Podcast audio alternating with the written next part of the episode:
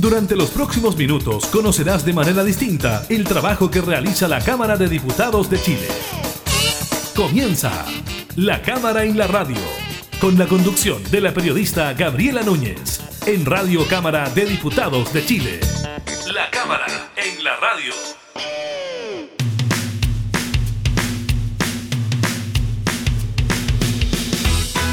¿Qué tal? ¿Cómo están? Eh, Bienvenidos, bienvenidas a una nueva edición de la Cámara de la Radio. Estamos junto a ustedes para entregarles información legislativa y temas de actualidad. En esta ocasión estaremos conversando además con la recién asumida diputada del Partido Revolución Democrática, Marcela Sandoval. Ella vino a reemplazar al, al ex diputado Renato Garín, así que estaremos hablando de sus desafíos en el trabajo legislativo. También estaremos hablando de la advertencia que hace el Ministerio de Salud por el preocupante aumento en el número de casos de COVID-19 a un año que se registrara el primer caso en nuestro país. De todas maneras, el mismo MinSal desestima por ahora interrumpir las cirugías electivas, esto por la alta ocupación de cámaras críticas. Eh, También le estaremos comentando que la Cámara de Diputados declaró admisible el proyecto de un tercer retiro del 10% y le contaremos detalles de un proyecto de ley que permite la elección en dos días, que pasa con las vocales de mesa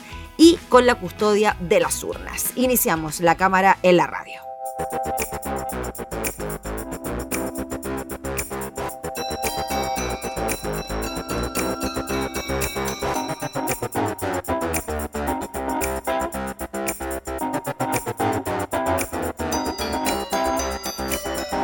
Vinieron a visitar solo por curiosidad la caverna subterránea de la monga, pero en el lugar había poco más que tristeza.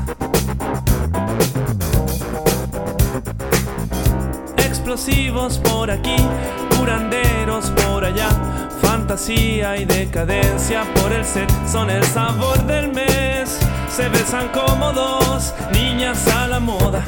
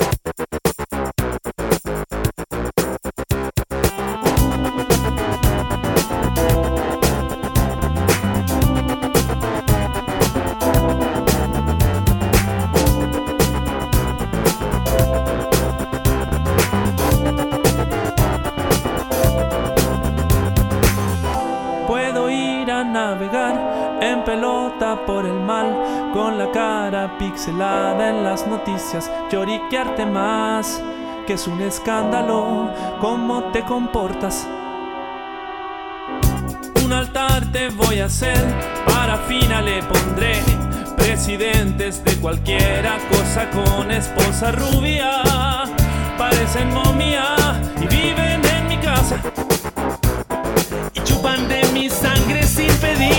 Ya sé que todo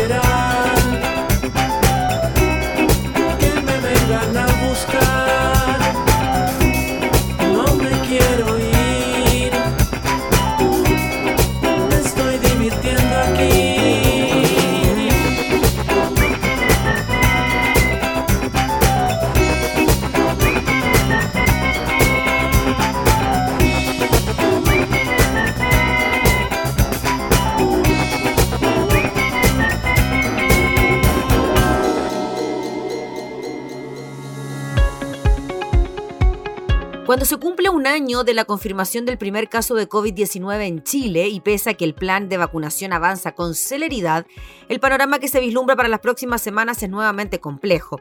Es preocupante desde mi punto de vista, remarcó el ministro de Salud Enrique París en entrevista con Diario El Mercurio, al abordar los desafíos que enfrentará el sistema sanitario en los meses venideros.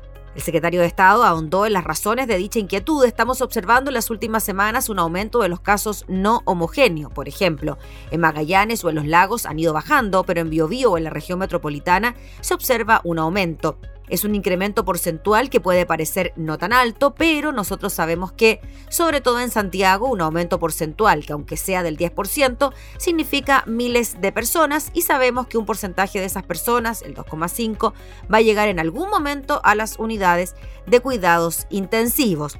Fue justamente esta situación la que forzó al Ministerio de Salud a emitir una resolución que será publicada hoy que exige a todos los recintos asistenciales del país, tanto públicos como privados, elevar su capacidad de camas críticas al nivel máximo alcanzado durante la pandemia.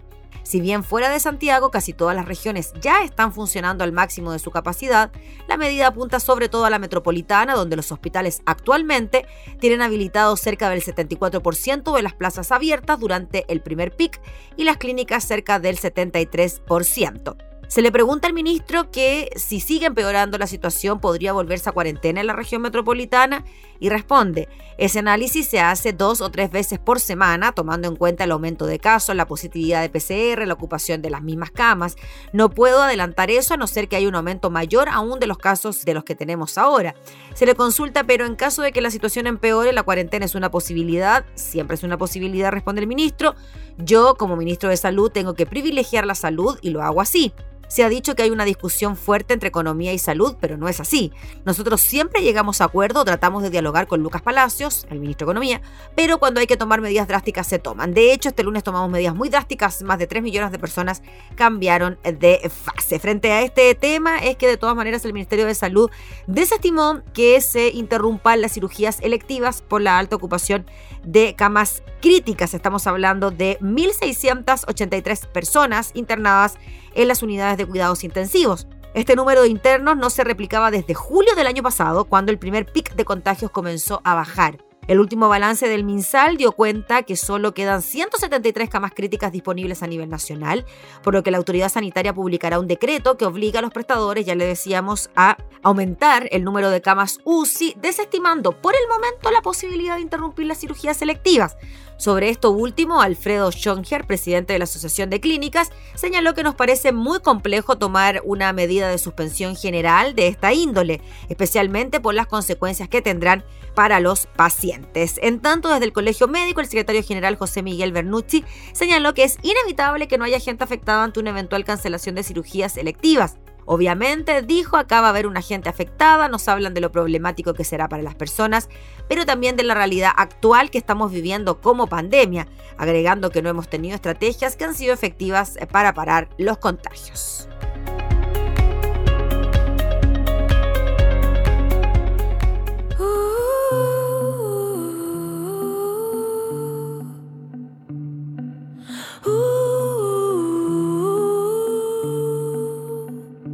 Quédate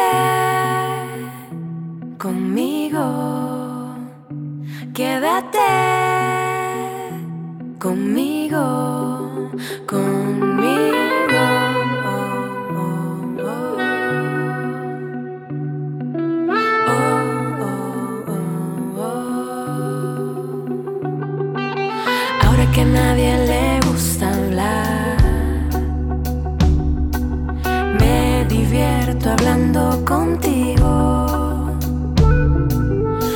Se vuelve más natural.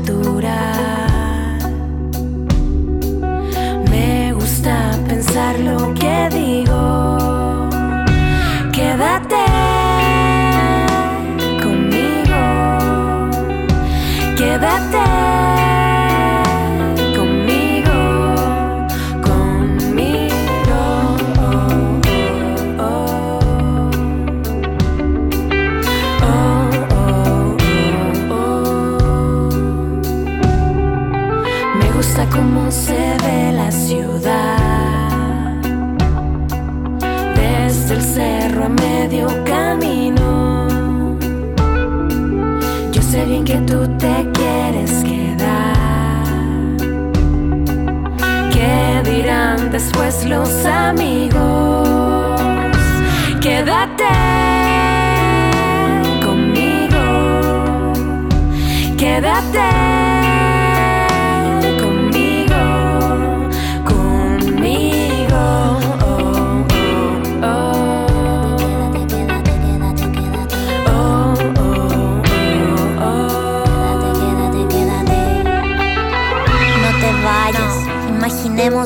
Playa, quédate sirena, el rito existe. Ahora por ti mi vida resiste a la luna nueva, a las estaciones, a los asesinos que llaman ladrones. Seremos viajeras por los continentes, iremos de fiesta con la vida, iremos de fiesta con la muerte. Y dime qué vas a hacer después. Y después, yo no tengo nada que hacer. Yo no tengo nada. Y dime qué vas a hacer después. Quédate, quédate, quédate.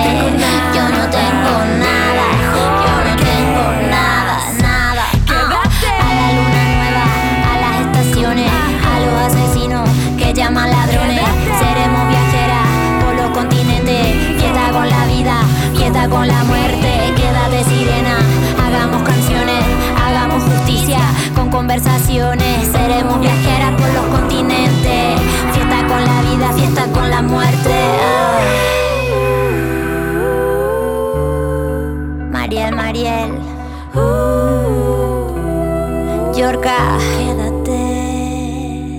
Cámara en la radio. Durante esta semana arribaron eh, parlamentarias y parlamentarios nuevos a la Cámara de Diputados en reemplazo de aquellos que optaron eh, por, por ejemplo, postular como constituyentes en la Convención Constitucional. Vamos a conversar con una de ellas. Nos comunicamos de inmediato con la diputada Marcela Sandoval Osorio. Ella representa al distrito número 14 en la región metropolitana. Viene a reemplazar el diputado Renato Garine por el cupo de Revolución Democrática. ¿Cómo está, diputada? Muchas gracias por recibirnos. Muchas gracias, Gabriela, por este espacio. Bienvenida a la Cámara de Diputadas y Diputados. Sí, estoy debutando hoy día. Diputada, antes de ser parlamentaria, que comenzó ahora recién, hace pocos minutos, ¿cómo veía usted la Cámara de Diputados? ¿Qué pensaba usted de este grupo de 155 personas que tienen como misión tan importante legislar en pro del país? A ver, bueno, a mí me ha tocado igual estar bien, bien de cerca de alguna manera con, mis compañeros y compañeras de bancada de Revolución Democrática. Entonces, em, he podido ver, he podido apreciar, me ha tocado también eh, trabajar de alguna manera, apoyar en algunos proyectos. Entonces, no me ha sido tan lejano, pero claramente em, eh, la dinámica interna, cómo funciona la institucionalidad, por cierto, no la voy a aprender en, en un día ni en una semana. Em, pero es un poder del Estado, entonces evidentemente que tiene, tiene una, una, dimensión que a veces uno no alcanza a, como a soslayar, porque la tramitación de una ley tiene muchos pasos, también hay, hay instancias en las que a mí me ha tocado participar mucho antes de que yo estuviera en política, como desde el Estado, cuando trabajaba en el Estado, o en organizaciones sociales. Entonces ahí me, tocó intervenir o cumplir un rol más de especialista o de incidir en alguna, en materias, por ejemplo, temas de derechos de las mujeres. Eh, entonces, claro, tiene como una serie de aristas el trabajo legislativo y por cierto también todo lo que tiene que ver con otra función del, del, de, de una diputada, que es el trabajo territorial también. Sí, sobre eso precisamente le quería preguntar, eh, diputada, usted representa a un distrito que es bien amplio y que también es bien diverso en cuanto a su composición. Tiene comunas rurales, otras que no lo son tanto, las vamos a mencionar para que ninguno de los que nos esté viendo y escuchando se sienta. San Bernardo, Buin, Paine, Calera de Tango, Talagante, Peñaflor, El Monte, Isla de Maipo, Melipilla, María Pinto, Curacaví, Algüe, San Pedro y Padre Hurtado. O sea, son muchas comunas en un distrito. ¿Cómo proyecta usted que va a ser su participación y también su relación con los vecinos? Sí, es muy, muy buena pregunta porque es un desafío, es un distrito enorme y que, y que tiene escenarios como, como, que combina varias, varias situaciones. Por un lado, las comunas como muy rurales y por otro, comunas que eh, son grandes centros urbanos como San Bernardo. Entonces, y además con un problema que a todas las une, que tiene que ver con la accesibilidad, el transporte, la conectividad y, una dificultad y una problemática que abarca más de 10 comunas del, distrito y que tiene que ver con la sequía y el acceso al agua. Entonces, son problemáticas que en general eh, no se ven tanto en la región metropolitana, sino más bien se ven en regiones. Y, la verdad es que ahí hay que hacer un, plan de trabajo y eso es lo que hemos ido pensando desde el equipo y también desde los territorios de Revolución Democrática, que en este minuto tenemos conformado en Buin, Paine, Calera de Tango y San Bernardo, pero tenemos otras militantes también en otras zonas como Curacaví, Talagante, como que hemos pensado hacer un trabajo muy de la mano con organizaciones sociales, eh, identificar quiénes son los líderes locales, quiénes son las dirigentes ahí que llevan, digamos, determinadas causas y concentrarnos, poner foco en algunos temas, porque sabemos que, digamos, las necesidades son muchas, las facultades de un legislador son limitadas, pero sí pueden haber herramientas administrativas en las que podemos eh, intervenir, como por ejemplo generar oficios a otras instituciones para conseguir respuestas más rápidas o pronunciamiento, eh, acompañar denuncias públicas en caso que se estén vulnerando derechos de algunas comunidades. Entonces nos vamos a concentrar en temas que eh, vayan en directa relación con, problemáticas de la zona, como el tema del agua, mm. como temas medioambientales, temas de derechos humanos, que por cierto eh, también hay en, en varias de las comunas. Diputada, en cuanto a mm, la forma en que llegan los parlamentarios a reemplazar a otros, ¿qué le parece a usted la forma en que los partidos deciden que finalmente tal y cual persona va a ser quien reemplazará a quien deja el cargo. Sí, yo he dicho desde un principio en todas las entrevistas que creo que em, es, eh, es una norma que debe ser modificada. Creo que, de hecho, cuando a mí me, digamos, me nombran en, mi partido, eh, una de las cuestiones que decide el Consejo Político es que eh, se nos mandata como bancada RD a hacer una propuesta también legislativa respecto a este mecanismo de reemplazo. Eh, porque evidentemente nuestra democracia necesita mecanismos que sean mucho más similares a lo que fue la elección original para estas vacancias. Y, en este minuto la norma es muy estándar y, muy general, entonces los partidos definen en el fondo según su criterio. O sea, hay partidos que han definido desde su directiva, otras desde sus comisiones políticas, otros han hecho mecanismos de primarias internas o de algún tipo de elección. Y en el caso nuestro hicimos un mecanismo que fue eh, como, como que incluyó distintas etapas, pasar por un consejo regional, hacer eh, un levantamiento de patrocinios de militantes en la región metropolitana, luego esta consulta distrital que fue como lo que más se conoció en prensa, y, eran instancias que no eran vinculantes en la decisión, sino antecedentes a considerar, además de las propuestas que cada persona interesada en, en ocupar esta, esta vacancia tenía que hacer. Y luego el órgano político, que era el consejo de mi partido, tenía que definir.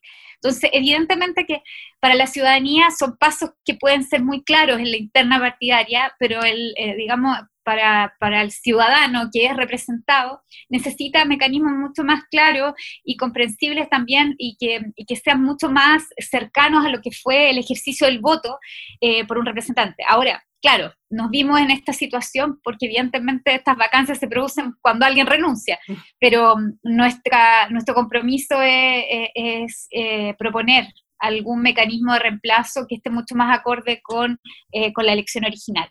Diputada Sandoval, y en relación a los parlamentarios que optaron por ir a la constituyente, ¿qué le parece a usted que parlamentarios, parlamentarias hayan optado por esta decisión cuando el mandato original era mantenerse como parlamentario, digamos? Sí, es, una decisión legítima, pero no la comparto. De hecho, eh, es una decisión que va muy en la línea de, una convención mixta y no de una convención eh, constitucional, Mm. eh, que es 100%, digamos, con representantes electos por la ciudadanía para esos fines. Eh, yo estuve coordinando con mujeres de oposición y estuve ahí liderando varias acciones en, en comandos de la prueba y, y sobre todo de la Convención Constitucional.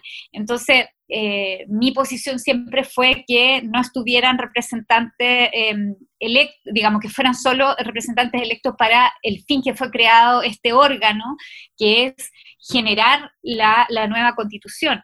Pero mm, por lo mismo no, no, no, me parece como una buena señal, porque en el fondo eh, las personas depositan la confianza en quienes salen electos para una función, que en este caso es legislar, representarlos en el distrito, y, y la verdad es que eso lo, lo, lo que hace es eh, contribuir a mayor desafección de la política. Mm. Diputada, y en cuanto a lo que se viene para este año, le tocó ser parlamentaria en un año bien complejo, ¿no? Venimos post-estallido social, en medio de una pandemia, proceso de vacunación, elecciones de todo tipo, partiendo el 11 de abril, terminando a fin de año con las presidenciales. ¿Cómo cree usted que se debería posicionar la oposición a la hora de enfrentar un año tan complejo como este?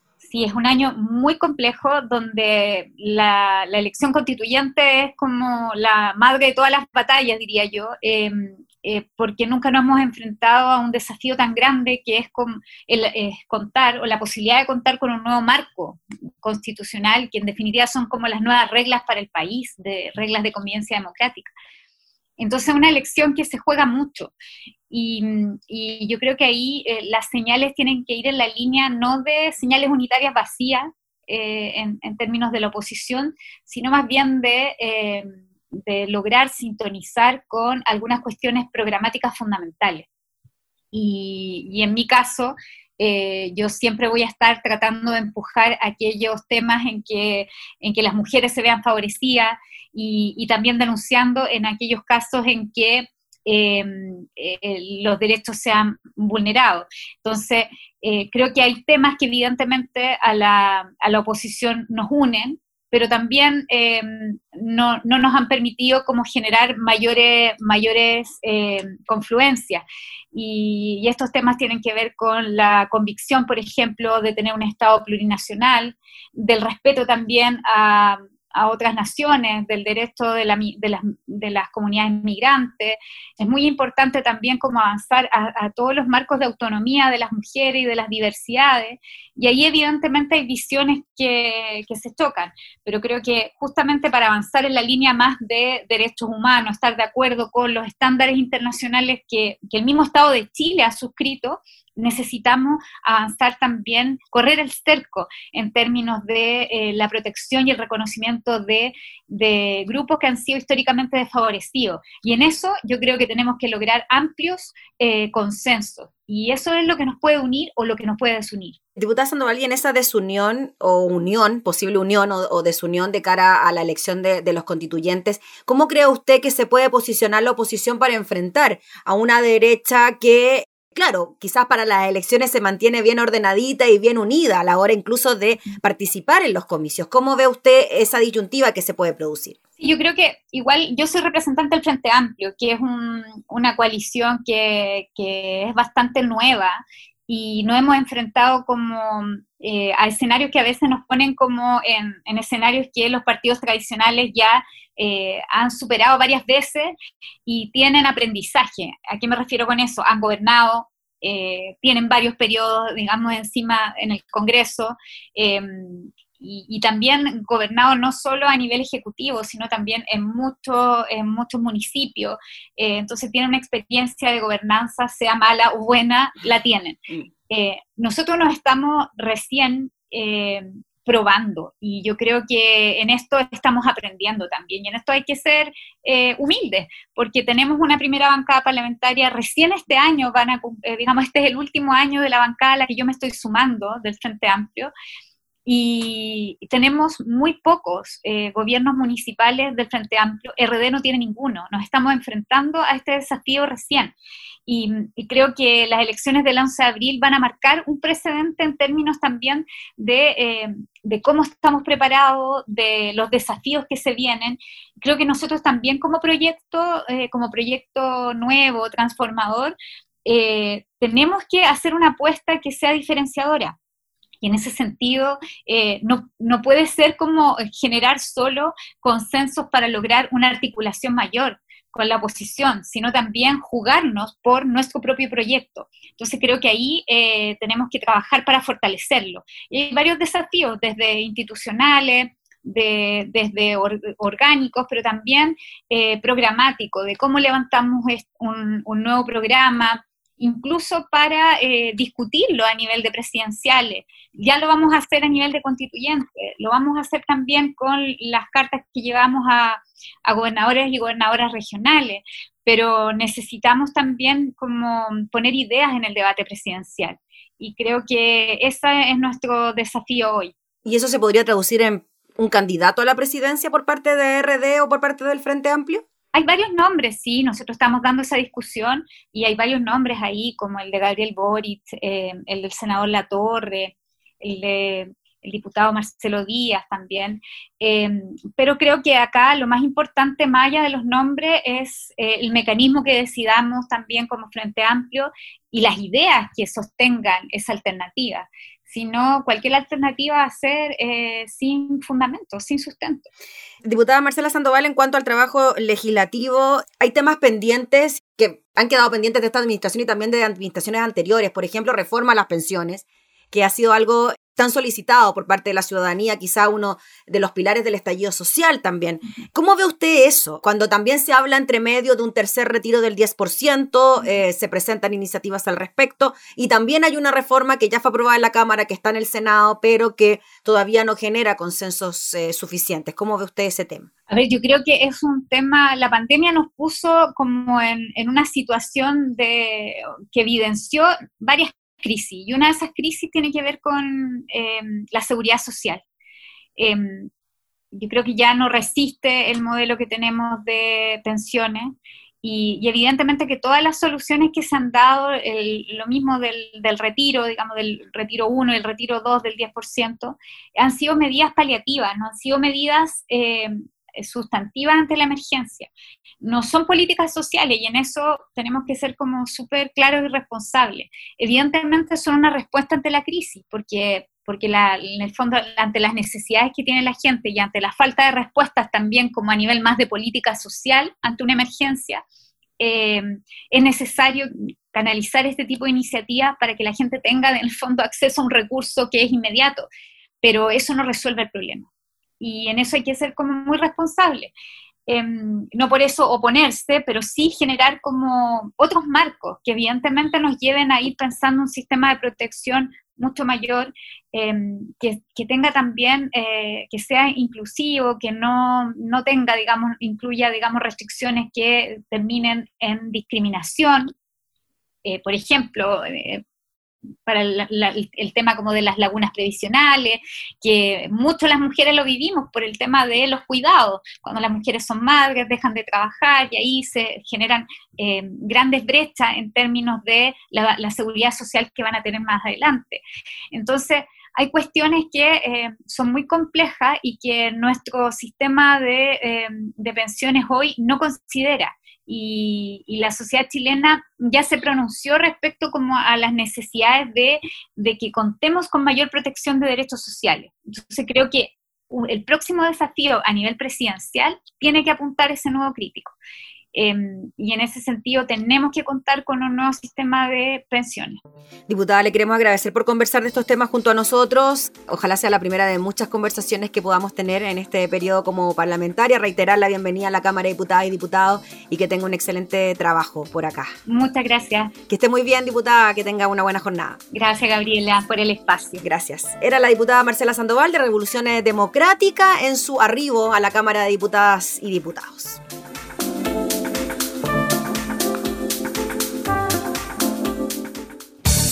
Estás escuchando La Cámara en la Radio, con la conducción de la periodista Gabriela Núñez.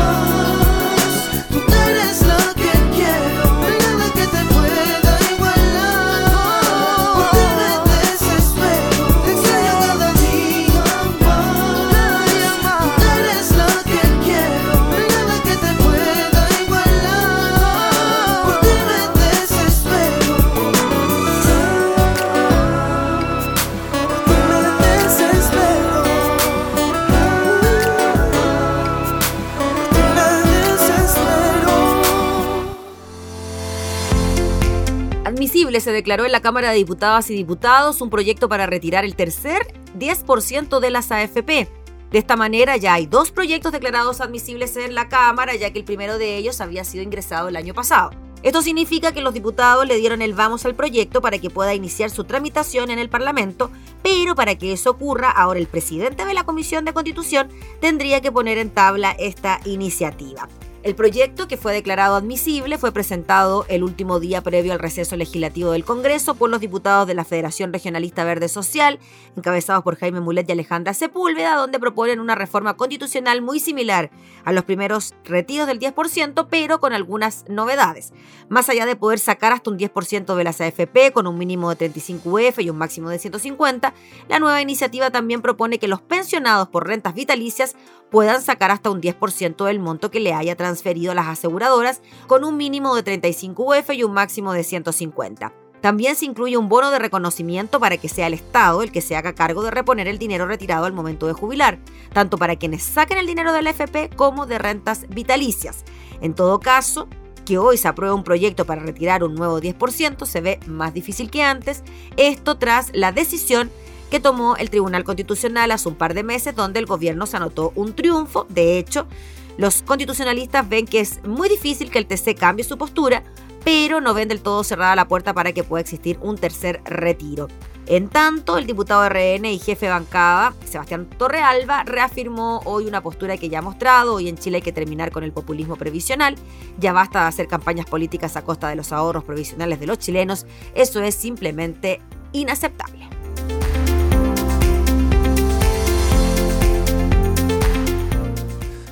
Siempre te creí cuando decías que era fácil olvidar todo pasado, todo lo encadenado. No sé cómo lo haces tú, que no te pesa ni la cruz. Tu culpa se ha agotado, me queda más que claro ti fue todo ¿Y cómo